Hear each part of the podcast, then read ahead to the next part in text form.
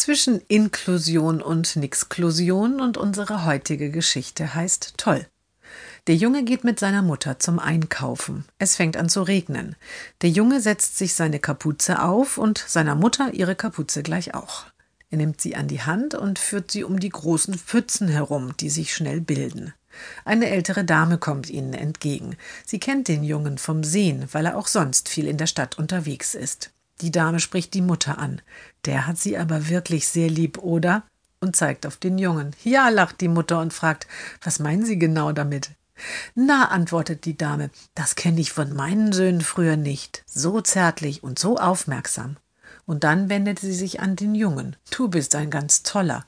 Danke, danke, murmelt der Junge und geht lächelnd weiter.